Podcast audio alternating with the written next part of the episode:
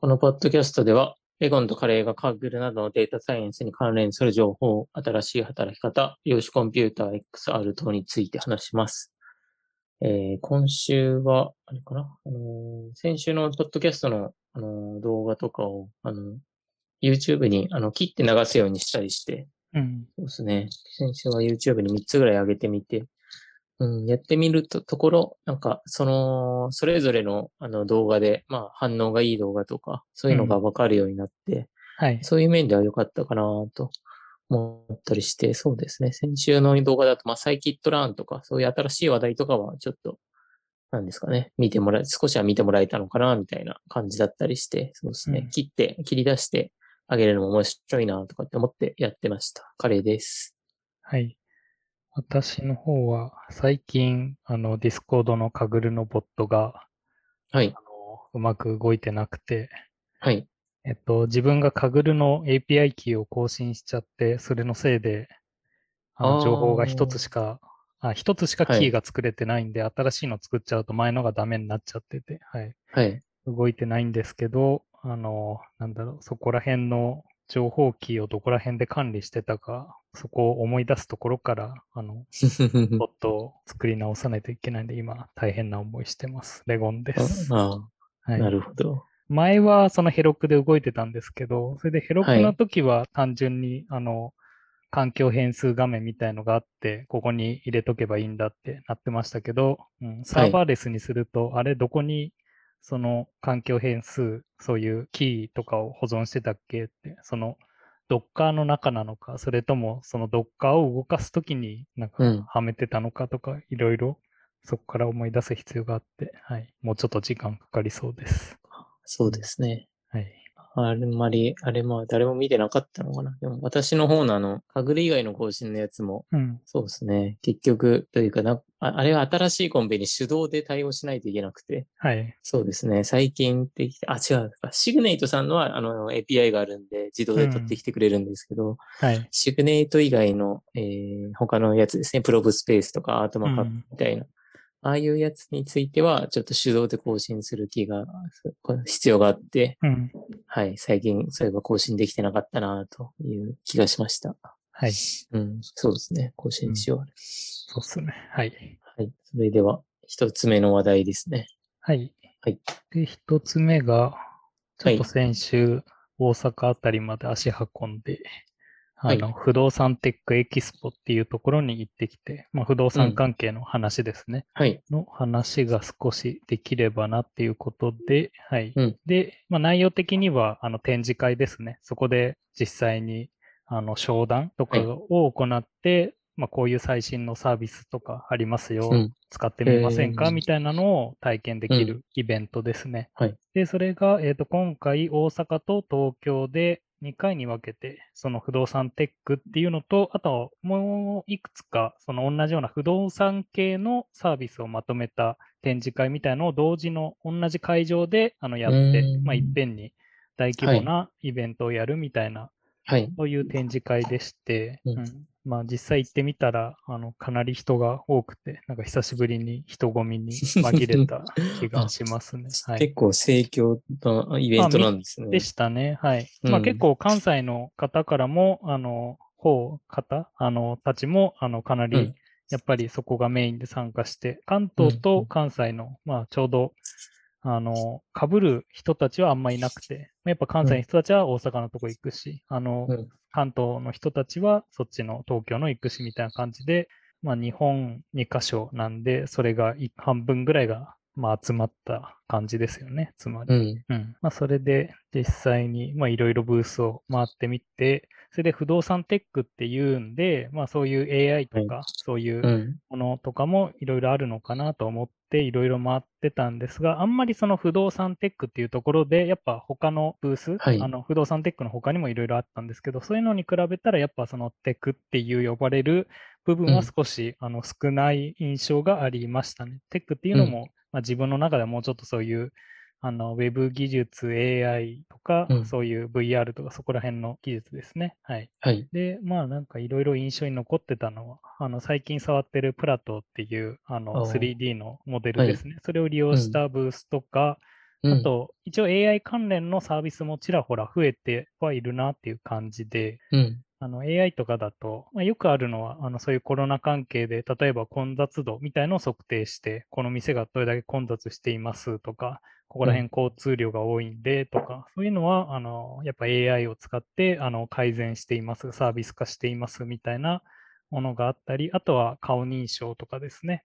で、あと、はい。まあ、面白かったのは、えっと、画像から、あの、不動産関係の、まあ、技術なんで、例えば、その、不動産の、不動産屋さんに対して売る展示会とかなんで、うんうん。あの、例えばその画像、あの、間取り図の画像から実際に、あの、AI 技術使って、そのデータ上に起こす、その間取り図とかっていう技術もあって、はいなんかそういうのはやっぱり、あの、なんですかね、裏が見えるというか、うん。あの、これは制度的に難しいんじゃないかっていう技術も結構あって、それで、そういうのが実際にサービスとして動かす場合に、例えばそのさっきの間取り図みたいのも、まあ本当に、あの、例えばこの会社が作ってる間取り図だったらほぼ精度8割超えますみたいな感じで、けど手書きとかそういう他の会社が作ってるような間取り図は苦手ですみたいな時には、じゃあその時にはその正解データを送ってもらって、そしたらうん。2日後にあの対応して、あのより精度上げますんでみたいなことを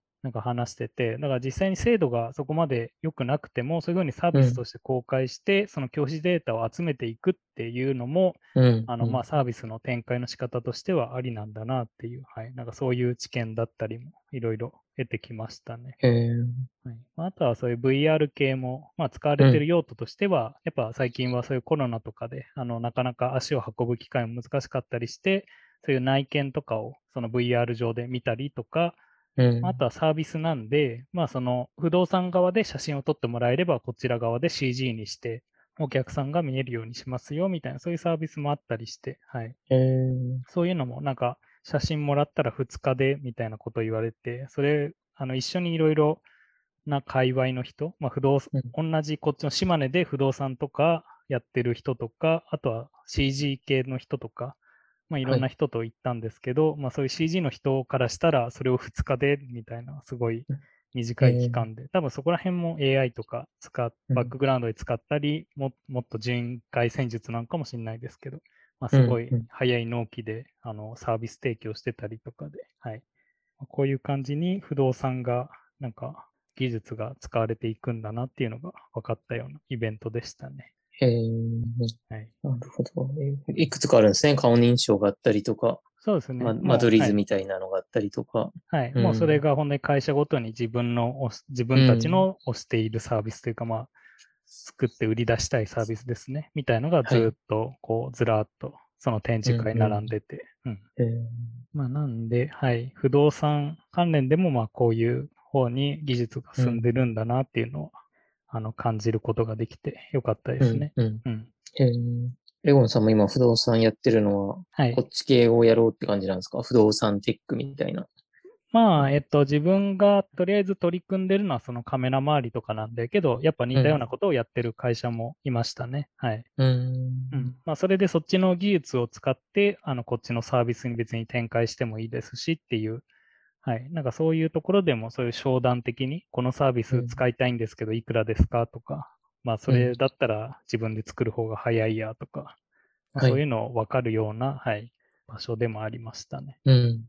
はいまあ、よく、あとあっちもありますよね。その、機械学習のエキスポみたいな、AI エキスポみたいな、そういう展示会のも。ああ、ありますよね。あれもはい行ったことないんですけど。自分もそっちを行ったことないんで、まあ次はいあったりしたら、そっちの方もまあ行ってみようかなっていう気は、はい、しうん、うん。てますね。そうですね。なんか、コロナがね、少しまあ収まってきて、そうなんですねうん、ついにいろんなイベントとか。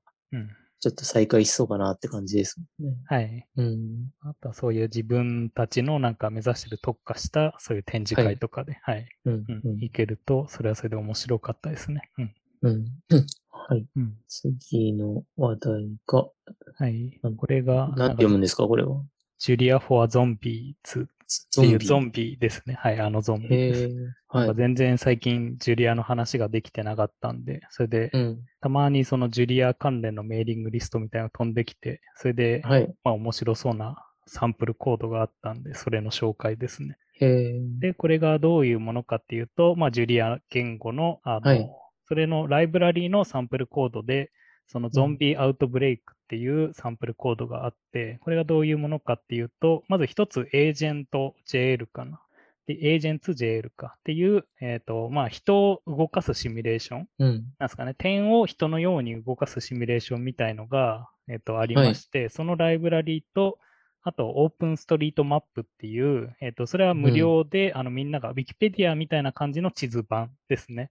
はい。あのみんながその地図をどんどん情報更新していって、あのちゃんとした地図を作ろうみたいなプロジェクトの、それのジュリア言語のあのライブラリーで、その2つの、えー、とライブラリーを組み合わせて、そのゾンビがこの街に、まあなんか発生したら、それで他の人たちがこう一緒に、まあ、動いていったら、ゾンビがどれくらいの感じでこう感染を広げていくかみたいなシミュレーションができるあ、そういう感じですか？はい。まあ動画があのリンク先にあるんですけあど、ーまあ緑の点がゾンビで、それで他の黒い点は人、一般人だとして、それではいその実際にこれ、えっと、そのオープンストリートマップを使っているんで、あのうん緯度経度を指定すれば、あの別に自分の好きなところではい。あの作れるんです。だから東京の地図でとか、そういうのが実際にできてそういうこと自分の住んでる街へのその道路情報で、例えばここうんうん。にゾンビが発生したら、その一般人の人がこういうふうに動いてたら、どんどんこういうふうに感染していくよね、みたいのがあの見える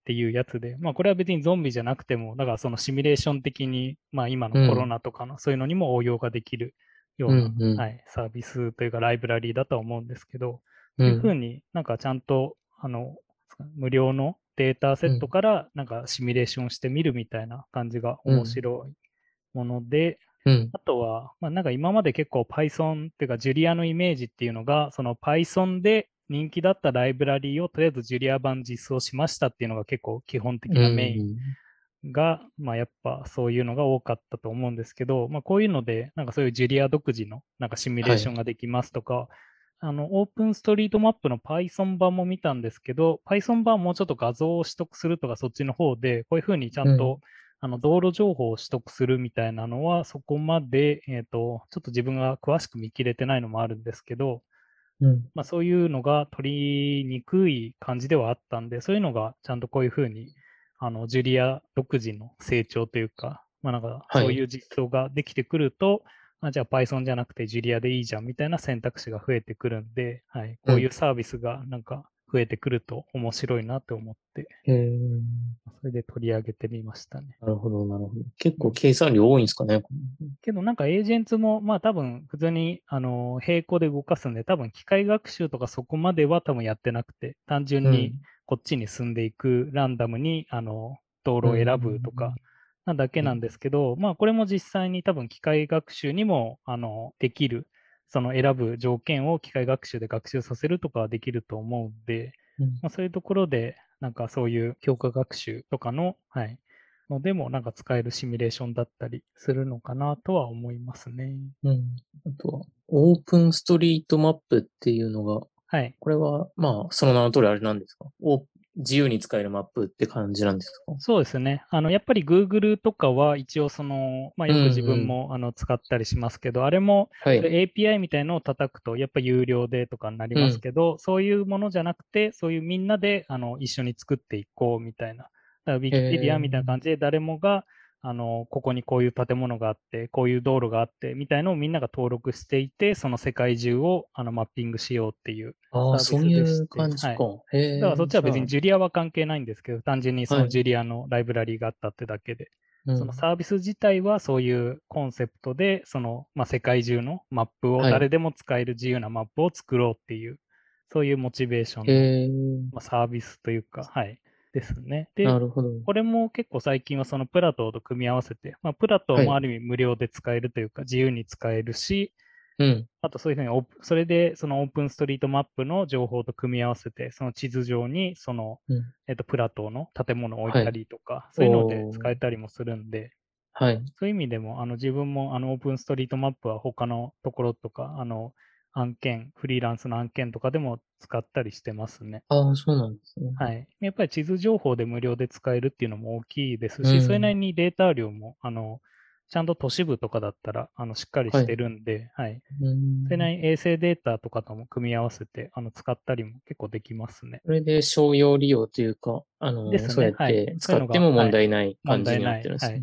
へーまあ一応、オープンストリートマップを使ってますよっていう、あの、著作権表示みたいな確か必要だったとは思うんですけど、確かそこら辺うんうん。は、あの、結構緩めというか、うん。うん、それで別に、あの、それで、それを、そのデータをもとにサービスを作って、あの、有料はい。で提供している会社とかもあるんで、まあ、そういうサービスを使う場合は、あの、有料になりますけど、まあ、そのオープンストリートマップ自体は、あの、無料でうん。使えますね。その API とかも一応用意されてはいますね。はい。はい、そうなんだ。これは全然知らなかったですね。うん。うん多分そういう衛星データとかそういうのを追わない限りなかなか出会うこともない、はい、うんうん。データだとは思うんですけど。うん。はい。まあ、なんで、前あったようなそういう、なんですかね、あの、車がこう走るとかっていう時も、まあ、こういう、あの、オープンストリートマップの地図情報とか使って組み合わせたりすると、はい。はい。うん、なんかいろいろ他のサービスにも応用できるのかなっていう感じの、はい、うんやつですね。そうですね。うん。うん。これはなんか覚えておいたらどっかで使えそうですね。はい。うん。はい。では、次の話題でうん、えー、今月の目標ですね。はい。はい。えー、今月の目標はもう、そっか、10月ですね。10月の目標は、私は2つで、えー、1つ目はカグルの、あの、オープンブレインのプレッシャーコンペというコンペがあるんですけど、うん。そうですね。これに今取りはじ、取り組み始めてて、はい。はい。これをやり込みたいな、というとこですね。うん。はい。これは、あのー、5人チームを組んで、私は金メダル取ればグランドマスターですし、うんまあ、他の方は金メダル取れば、あのーマスターみたいな感じになったので、はい。そうですね。みんなで色が変えれることを目指して、はい。うん今、結構、あの、ワイワイ、 Slack でやってますねって感じです。はい。うん。はい。で、もう一つが、あの、毎日リングフィットアドベンチャーをするというところで、はい。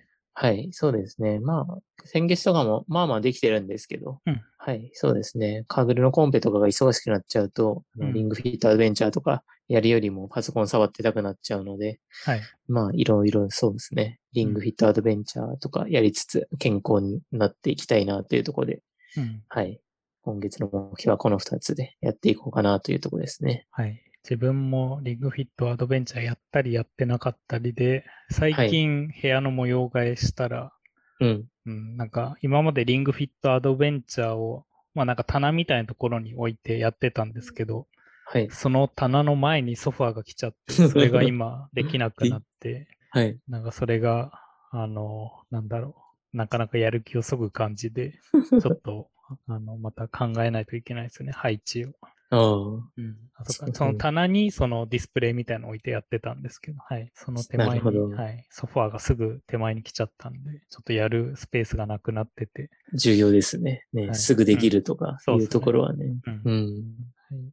えっ、と、で、私の方は、えっ、と、引き続き、えっ、と、10月も、その資格試験ですね。以上、宅建が10月の中盤あるんで、まあ、それまでは、とりあえず、えっ、と、とりあえずコンビニと、えっ、と、モスバーガーは解禁して、とりあえずツイッター禁止とスマホゲーム禁止は残しておいて、はい。はい。引き続き10月もやろうかなと思ってます。うんで、一応、機械学習系は、あの、LAX AI ですね。強化学習コンペで。まあ、そこら辺は引き続き、Discord を追いつつ、まあ、ぼちぼちやっていこうかなっていう感じで。はい。で、あとは、なんかこれは趣味の方なんですけど、あの、去年、うん去年の夏あたりかなから、はい。ずっと、あの、ボイトレに通ってまして、えーそうなんですか？歌の、はい。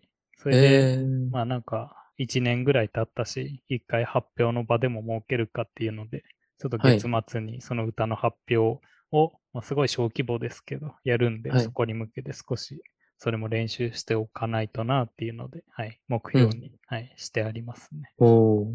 もともと、その、大学の時に合唱団入ってて、うん。それでその後も東京にいた時は、あの、社会人合唱団みたいの入ってたんですけど、うんうんこっち来てからあんまりその合唱みたいのはやんなくなって、まあせめてボイトレでもやっとくかなっていうので、まあこっちで始めて、まあやってうん。るだけでもあれなんで、ちょっと発表の場を今回作った感じですね。うんまあ一応他にも何人かいて、まあ一緒に歌ったりとか、はい。はい。その予定で。へえ。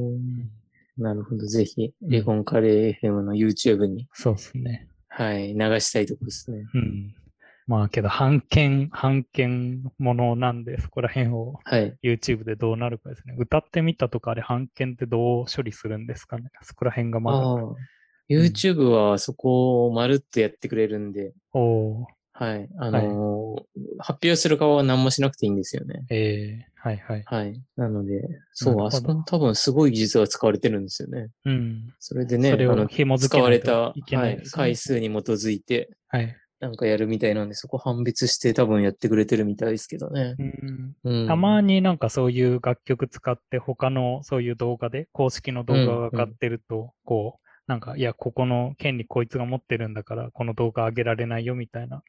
あと音が無理やり消されたりとかもあったりしますよ。はいはいうんあ、そうなんだ。そっか。そのね、管理してないものというか、はい包括的な契約できてないものは、うん。そうなったりするするのかなと。とかもあったりしますが、うまあ、はい。どうなるか。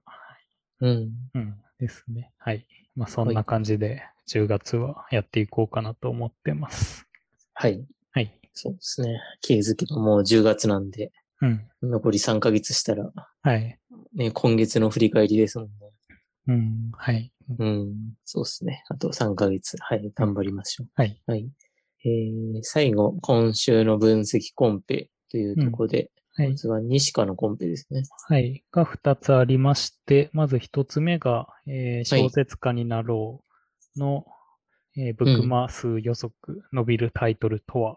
という、はいコンペで、うん。これはよくある、あのナロー系が、はい。まあ、よく最近はありますけど、はい、小説家になろうっていうサイトがあって、そこにあの小説とかを投稿できるようになってて、それでそれを、あの誰でも見えるようになってて、まあ、いいねみたいな感じで、あのブックマークとかをつけられるんで、うんそれが伸びる、そういう作品っていうかタイトルとかは何だろうっていうのを、はい。データをグリグリしてうん、うん、見つけるコンペですね。はい。うん。そうですよね。面白そうですよね。その、うんタイトルとあらすじとか、そういう情報から、何でしたっけ？ブックマス、ブックマークというか、そういう数を当てるということですね。うん。まあ、なんで、うんうん多分自然言語処理とかになるとは思うんですが、はい。はい。まあ、だからそれで、あの、やると、一応、あの、うんなんだろう、すごいバズるような、あの、タイトルが、もしかしたら自動生成できるようになるかもしれないですし、はい。うん。ですね。なんか最近聞いた記事で見たのは、五感の強い言葉は何だろうみたいのを、なんか自然言語的に解析して、五感の強い。なんかビーフストロガノフはなんかすごい五感的に強いみたいな、そういうので、はいあの強い言葉は何だろうみたいな、そういうのを探す、なんか聞いた記事読んだりしましたけど、まあ、そういう感覚で、あの、測るものみたいのを、うん、なんかこういうふうに機械学習で学習させて、よりうん高いものは何だろうみたいのを、はい、作れる、そういう、まあ、コンペに、うんなるような感じはしますね。はい。うん。うん。はい。その次が、中古マンションの価格予想。秋の部。なんかこれがもう、あの、定期開催になったっぽくて、えっはい。と、なんか四半期にもうなんか定期的にやるみたいですね、西課上で。うんで、えっと、その代わり、えっと、もうメダルとかスコアはあの付与されません。その代わり、えー賞金うんじゃなくて、あの、商品ですね。あの、西課の、あの、グッズが、まあ、カグルであったような感じの、うん。えー西課の商品で、あの、けどちゃんと専用の商品で、あの、ロゴ入りの本当だ。パーカーとか、はい。T シャツとか、トートバッグが、はい、上位の人にはもらえるっぽいですね。おー。それで、しかも、その1回入賞したら対象外になるのかな、受賞が。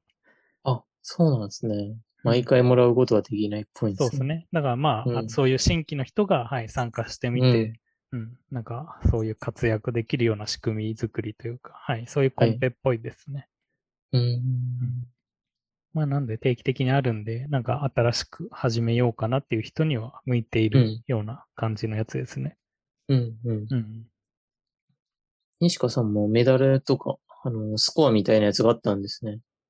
ああ、みたいですね。はい。ね。まあなんか、スコア付与なしっていうの。なしって書いてますもんね。うん。あると、さっきのやつは多分ありなんですね。あの、なろう小説のやつは。あ、あっちは、うんはい。あの、普通はのコンペなんで、賞金もあって、はい。うん、うん。みたいですね。なるほど。はい。で、あと、 Kaggle の方で、うんそうですね。これが、あの、G2 ネットっていうコンペが終わったんですけど、はい。まあ、ちょうど終わる最終日の時に、あのー新しく作られたノートブックが公開になってしまうバグっていうのがあったみたいで、うーん。そうですね。なんで終了日の日に4時間程度その不、不具合があって、はい。はい。で、その銀メダル圏のノートブックとして、あの、うん、非公開だったものが公開されてしまうっていう残念なうん事故があったみたいで、はい。そうですね。そのために、まあ、そうですね。なんか意図せず順位とかが下がってしまった人とかがいたんですけど、うん。まあ、それも含めてもうそのままで終了ということで、確定した、はい、したようですね。はい。はい。まあ、今はね、一応治ってるみたいですね。うん。はい。で、えーその G2 ネット、えー重力波を、あの、あるかないか当てるコンペっていうのが、はい、終了してますね。うん。うん。これは、なんか重力波が3チャンネル分あ与えられて、それで、あのーまあ、重、重力波があるかどうかを予想するみたいなコンペだったんですけど、はい。うん。結構皆さんどうやって、あのースコア伸びるかなっていうのは、結構伸ばしてんのかなっていうのは疑問だったんですけど、かなりうんあの、まあ、オーグメンテーションみたいな、この重力波に沿った、あのーえー、なんていうんですかね、うんオーグメンテーションを突き詰めるっていうのが上位に行くための、ああの、肝だったみたいで、はい。はい。その重力波がないもの同士で、例えばその波長を交換してみたりとか、うん。はい。または、その自分のあの重力波同士で、なんか1チャンネル目と2チャンネル目はまあ交換できる、でしてもいいみたいな、ちょっとこれ理由は私はちょっとよくわかってないんですけど、うん。なんかそういう波だったらしくて、はい。なのでそこを、あのまあ、ただが単純に交換してみるだけじゃなくて、あの、うんまあ、波形がこう横にずらーって並んでたとして、それをあの、1個飛ばしで、あの、うん。一つ目のチャンネルは1357って拾ってきて、二個目ははい。246って拾ってきて、それをうん。あの交換して、あの、まあ、新しい波というか、ミックスアップ的に作るみたいな、そういうのとかですね、かなり工夫された、あの、のがディスカッションとかで共有されているので、はい。はい、そうですね。やっぱそういう、まあ、これはここを交換しても大丈夫だし、なんか、むしろそこをや頑張るとスコアが上がるぞみたいなのを多分見つけて、うん。うん、スコアを伸ばしたんだな、みたいな感じとかですね。うん。うん、で、あと1位の人は結構あの、まあ、特になんかレ、なんですかね、あの、スコアが高かったので、なんどうだ、何してんのかな、みたいな話も先週とかしてたんですけど、うん。結構1位の人はなんか他にも頑張ったみたいで、うん。まあ、1D CNN を使って、その後ろになんか ResNet 32をかませるみたいな、なんかかなり工夫したモデルがきあの公開、共有されてたんで、はい。はい、そうですね。それもちょっとまだ読み切れてないんですけど、面白いなというとこで、はい、こんな感じのコンペだったみたいですね。うん。あんまりそこまで shake up、shake down はなさそうな感じだったんですかね。うん。うん。なんか、パブリックとプライベート見て。うん。確かに、1位、2位、3位、4位も、まあ、1、2位、4、3の人が1、2、3、4位になってますしね。うん。その下も、まあ、2, 位とか3位みたいな感じですね。はい。上位は、うんうん変動も。うん。なのでそ、割と素直はない順位の出方うんだったって感じですか。うん。うん。そうですね上位はね、軒並み5人とかのはい4人のチームが多い中、うん。そうですね。このソロゴールドを取ってる人とかは本当すごいなって感じですね。はい。うん。うん。そうですよね。私がやってる Google ブレインもかなり盛り上がってきて、うん。そうですね。結構日本人の方も多数多く参戦されてたりとか、うん。うん。あとね、チームもみんな5人チームとかが増えてきてますし、はい。なんか最終的にはすごい盛り上がりそうだなというとこと、参加者も結構多くなってきてるんで、うん。あと1ヶ月なんですけど、まだ始まったばっかりなんで、はい。で結構おすすめっちゃおすすめですね。はい。うん。はい。うん。かぶるのコンペはこんなとこですね。うん。はい。今週は何か他に話題とかありますか？うーん。あんまり、はい。ないかな。まあ最近ツイッターもそんな終えてないというか、まあ、ツイッター禁止してるんで情報の ああ、そっインプッか。トが基本ないんですよね。ツイそんなにツイッター上ですごい当たり前だけど、はいあの、レゴンさんは、うん私は知ってるけど、そっか、ツイッター上ではい。とか何かあれば、そっか。そうですね。何がカグラーたちで今流行ってるのかはちょっと終えてないんで。はいはいはい、はいうんそっか。カグラーたちで何が流行ってんのかなうんまあ、定期的に流行り廃りがうんあ。ったりしますが。そうですね。確かに。あんまり記憶にないですもんね。なんか。あんま特に Kaggle でも共有とかは何もないんで。うん、うんうん。まだなんか仮想通貨界隈はそれなりになんか情報、はいあの、 Discord 上にあの所属してると結構入ってくるんですよね。はい。うん。なんか意外と盛り、なんかいつでも盛り上がってる感じの、のサービス出たぞとか、この通貨が、みたいな。はい。うん。けど、あんまりその機械学習、あ、それで言うと別に Kaggler-ja に今自分今、 Slack でうん。あの表示してなかったりするんで、そこら辺でも置いてないのかもですね。うん。うん。なんか基本 Discord の方が楽なんですよね。なんかうん。普段見てる分には。そうですよね。 Discord の方が楽ですよね。うん。なんで楽なんですか？Discord の方が。そんなに変わんない気がするんですけどね。ユーザーインターフェースとかも。そうですよね。うん。けど、うん、なんか、 Slack の方がむしろあれか、あの仕事の情報も入ってきちゃうから、なんか、まあ、そう、はい、開けちゃうと、ところはあるかもしれないですよね。うん。開けちゃうとなんか仕事が、みたはいい、なはい。感じな気分になっちゃうんで。し仕事で使いつつ、 Discord は趣味。そうですね。そういう住み分けがあるのかもしれないですし、うん。うん。っていうのが大きいのか、はい。あとなんか普通に文字が追いやすいというか、うん。うん、なんか、その Discord の Windows アプリ使ってますけど、うん。うん、そっか、背景が、なんか裏が灰色で見やすいとか、そういうのももしかしたらあるのかもしれないですね。まあ、 Slack もそれも設定に全然よりますけど。スラックってなんか最近、あの、ダークモードだと、ちょっと真っ黒すぎるんですけど、うん。あれってカスタマイズできるんですかね？まあなんかある程度は、はい、うん。ある気もしますね。はい。けど、あんまり自分は、うん。うんと、そっか、話題になってていいなと思ったのは、あの、OBS のアップデートが来たというので、あ、そうなんですか。はい。はい。OBS のアップデートで何ができるようになったかというと、あの、YouTube のチャットコメントとかを、あの、OBS 上に表示できるようになったとか、へえ、はい。はい。あと、ストリームキーの入力も、あの、いちいち YouTube からとか発行しなくてもいいようになったとかっていうので、うん。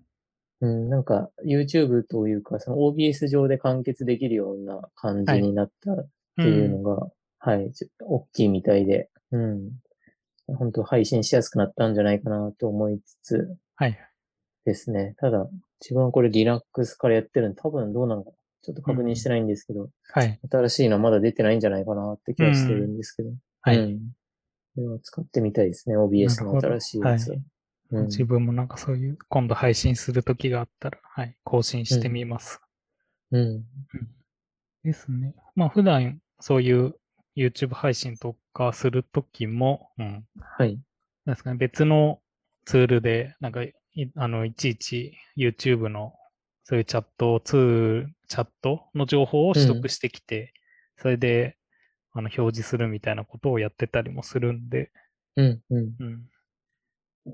まあやっぱその、なんですかね、チャット内容表示するとかも、はい。まあ、配信で含めるか含めないかでも、うん。いろいろ、まあ人によって違いますけど、自分はとりあえず、まああった方がいいかなと、うん全然、あの、チャットはないんですけど、まあとりあえず表示したりはしてますね。そうですよね。ヨゴさんのいい感じでしたよね。うん。なんかうんもうそういうサービスとかとかはい。うんはい。あ、サービスってあるんですか？あの、表示するようなやつも。えっ、と、けどなんか自分の場合、その YouTube とあの Twitch に両方同時に配信してて、それでその両方のあの、ものを取ってきてくれる、あの、リストリームっていうサービス使ってまして、まあ、それでそのリストリームが、その、チャットの内容も一応両方から、どっちから投稿あったよみたいのがはい。取れたりするようになってるんで、それ使ってますね。うんそうなんだ。やっぱゲーム配信だったら、Twitch とかの方が少し、まあ、やってる人も多い気はするんで、なんかライブ配信とかは。うん、なんで一応両方配信したりもしてますね。うーん、なるほど。今週はこんなとこですかね。ですかね。はい。それでは終わりましょうか。はい。はい。それでは終わります。ありがとうございました。ありがとうございました。